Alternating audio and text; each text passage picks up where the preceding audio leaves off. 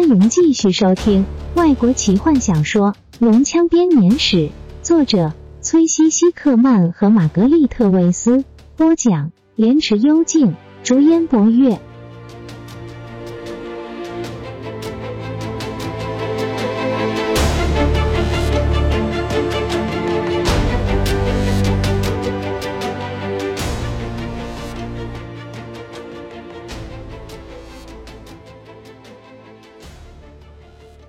您迟到了，阿斯特纽斯。阿摩萨斯话中带有明显的敬意。在历史学者就座之前，他和他的将军们没有一个敢坐下。罗拉娜特别注意到这一点，连索兰尼亚骑士也不例外。罗拉娜难得的感到敬畏，于是，在房间中央铺着地图的巨大圆桌旁坐了下来。我刚刚有些事情要忙。阿斯特纽斯用仿佛从深井中冒出来的空洞声音说：“我听说您最近遇到一些不寻常的状况。”帕兰萨斯城的城主尴尬的红着脸：“我真应该道歉，我们不知道那个年轻人怎么会那么潦倒的出现在图书馆的台阶上。如果你让我们早点知道就好了，我们可以把尸体立刻移开，一点也不麻烦。”阿斯特纽斯突然插嘴。看着罗拉娜，那件事情已经处理好了，一切都尘埃落定。但是那个遗骸呢？城主阿摩萨斯迟疑的问。我知道这听起来让人困扰，不过议会宣布了一些有关卫生的规定，我必须要确定一切都。也许我应该先告退。罗拉娜站起来，冷冷的说。等两位讨论完之后再回来。什么？告退？帕兰萨斯城的城主狐疑的看着他，你不过才刚到，我想我们的对话让这位精灵公主感到十分不快。阿斯特纽斯解释道：“您应该也记得，大人，精灵们对生命非常尊重，公开讨论死亡通常是不太礼貌的。”天哪！阿摩萨斯满脸通红的站起来，握住罗拉娜的手，请您谅解，小姐，我实在太无礼了。请原谅我，坐回位置上，给公主来些酒。阿摩萨斯唤来一名仆人，将他面前的杯子斟满。在我进来之前，你们正在讨论那座大法师之塔。你对那些塔知道多少？阿斯特纽斯问。他锐利的眼光几乎可以穿透罗拉娜的灵魂。罗拉娜不习惯那种锐利的目光，不禁打了个寒战。他吸了一大回酒。开始后悔自己刚刚为什么要提到这件事。过，他话声极轻的说：“也许我们应该讨论正事。我想将军们一定很想要早点回到部队里去。”我，你对那些塔知道多少？阿斯特纽斯重复道。我，呃，并不多。罗拉娜结巴的说，觉得自己仿佛回到学校，正在对老师回答一个不是很有把握的科目。我有个朋友。一个熟人曾经在威莱斯的大法师之塔接受过测验，但是他，我猜是来自索拉斯的雷斯林。阿斯特纽斯斩钉截铁地说：“嗯，没错。”罗拉娜惊讶地回答：“你是怎么？”我是个历史学者，年轻小姐，我的工作就是知道这些事。阿斯特纽斯回答：“我会告诉你帕兰萨斯城大法师之塔的故事，不要认为这是浪费时间。”罗拉娜塞拉莎。因为历史将和你的命运紧紧相系。不顾他脸上惊愕的表情，他对一位将军比了手势：“喂，你去把窗帘拉开。你们把这座城里面最美丽的景色给挡住了。”我相信公主在我进来之前也提到过，我的故事要从后世人称为失落之战的那场战争开始。在力量之年代，当伊斯塔的教皇开始疑神疑鬼的时候，他硬是为自己的畏惧扣上了个名字。魔法师，他害怕他们，他害怕他们强大的力量，他不明白那种力量，所以对他来说是个威胁。要煽动大众对魔法师的反感十分简单，他们虽然颇受尊敬，但是从来没有人真正的相信他们。主要的原因还是因为他们的族群之中拥有宇宙中三种基本力量的成员：白袍的善良法师，红袍的中立法师，黑袍的邪恶法师。因为他们明白，整个宇宙是在这三种力量之间求取平衡，妄想破坏平衡，不啻是自取灭亡。教皇却不懂，因此人们开始攻击魔法师。五个大法师之塔自然变成了最明显的目标，因为在这些塔中，法师的力量最为集中。有胆量的年轻法师也是在这些塔中接受测验，这些测验是极为艰苦的，甚至可以说是非常要命的。失败只代表一件事：死亡。死亡。罗拉娜不可置信地说：“那么雷斯林，他冒了生命危险来接受测验，他也几乎付出了生命做代价。不过，这跟我们要说的故事没有关联，因为死亡是失败的唯一惩罚。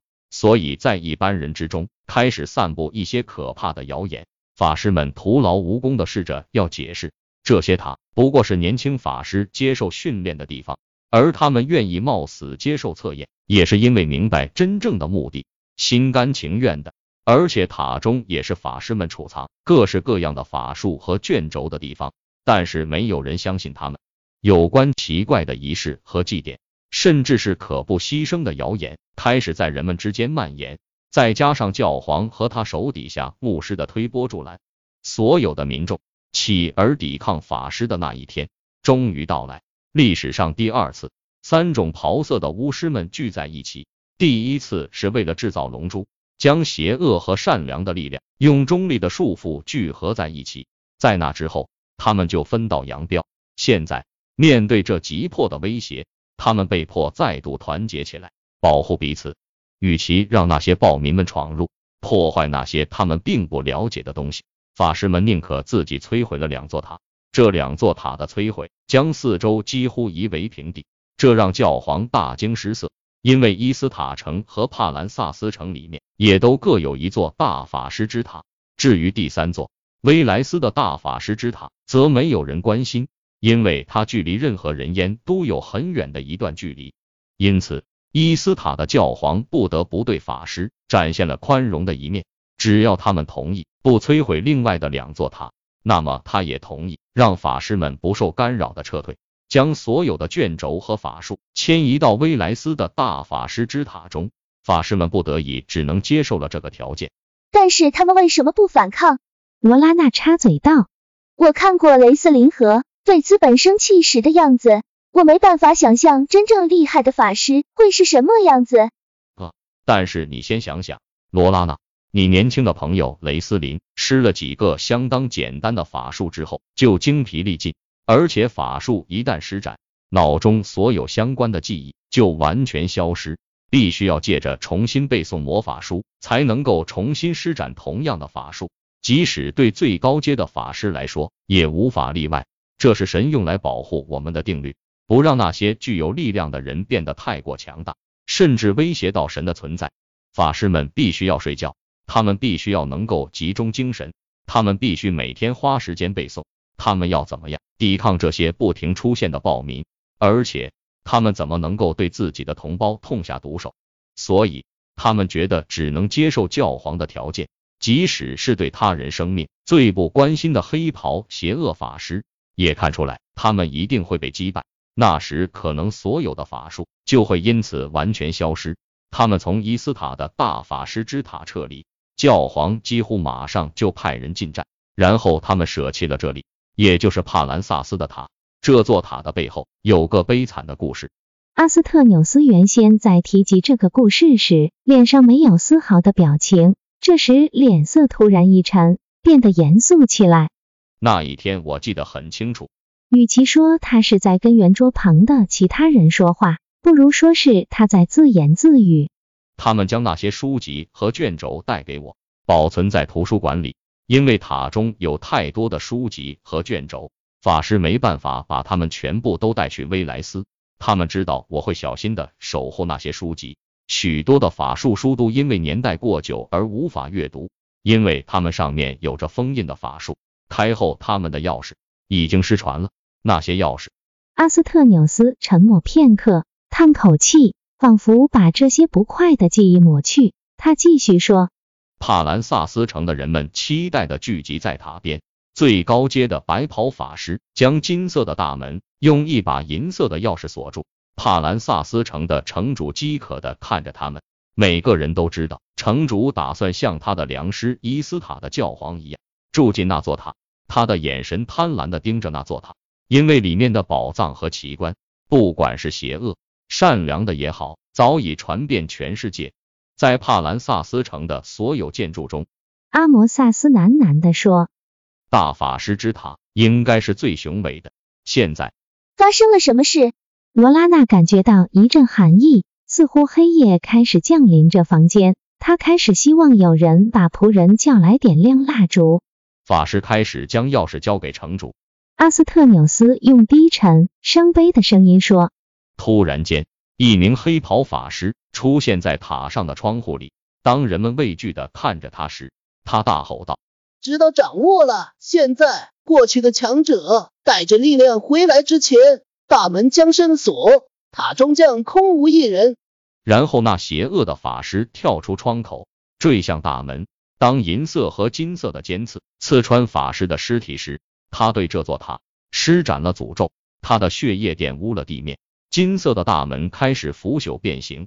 成为邪恶的黑色，原先雄伟的红色和白色的尖塔变成晦暗的灰色，黑色的尖塔则变成瓦砾。